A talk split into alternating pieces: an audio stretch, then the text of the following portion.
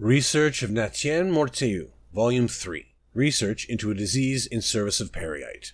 They laughed at us, mocked us. Even my own mother never understood me. She wanted me to follow the family tradition. Join a respectable cult, she told me. But Vaermina was but a chaotic lie.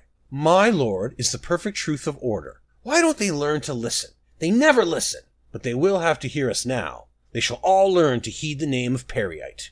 Our blessing is now ready. It shall spread, an all consuming plague which will bury this world in corpses. This nasty, imperfect world with no order, no respect. All will belong to my lord, to his order. Their laughing will be drowned out by coughs, their impertinent words choking in their throat as bile builds. It'll make them beautiful, perfect, and then they shall die, lying in their own filth. My heart flutters just imagining the sight.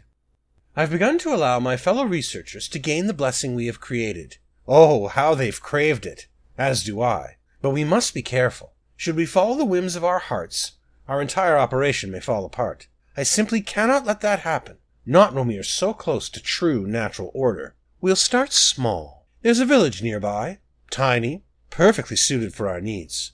We'll wipe them out first. Let the rumors spread. Let the fear fester in their hearts. My creation will be on the tongue of every citizen of Tamriel. And then, well, I'll make sure those tongues rot off.